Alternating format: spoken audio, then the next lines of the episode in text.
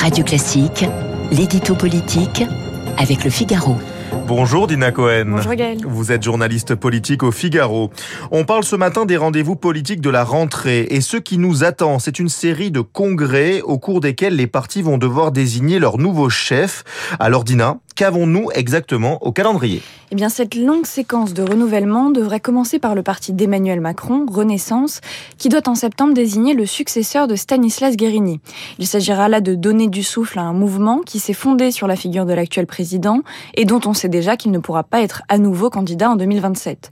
Ensuite, en novembre, ce sera au tour des écologistes, pour le moment dirigé par Julien Bayou.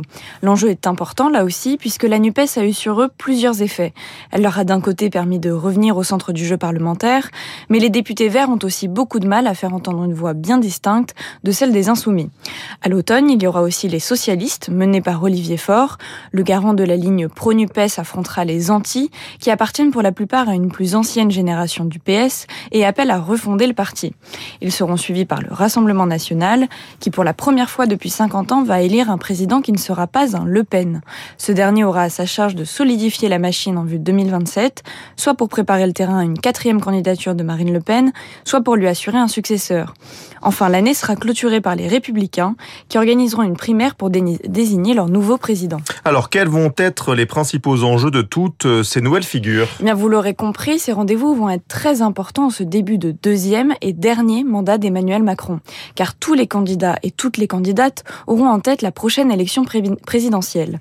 Ceux qui parviendront à récolter les voix de leurs militants auront donc la lourde tâche de fixer un cap clair pour que le parti puisse exister pendant cinq ans et apparaître aux yeux des Français comme une alternative durable.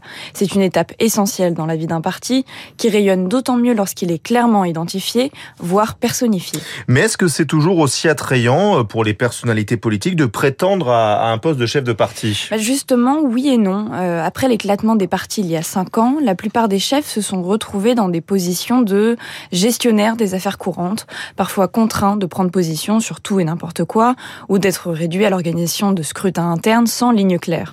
On le voit d'ailleurs avec le cas de Marine Le Pen, qui a préféré la présidence du groupe RN à l'Assemblée, où tout va se passer pendant cinq ans, à la présidence du RN lui-même. Mais ce choix peut aussi être un risque, car les partis restent un argument d'autorité aux yeux des électeurs. Ils permettent aussi de pouvoir se reposer sur une force militante, en baisse mais encore présente, et de profiter de la manne financière.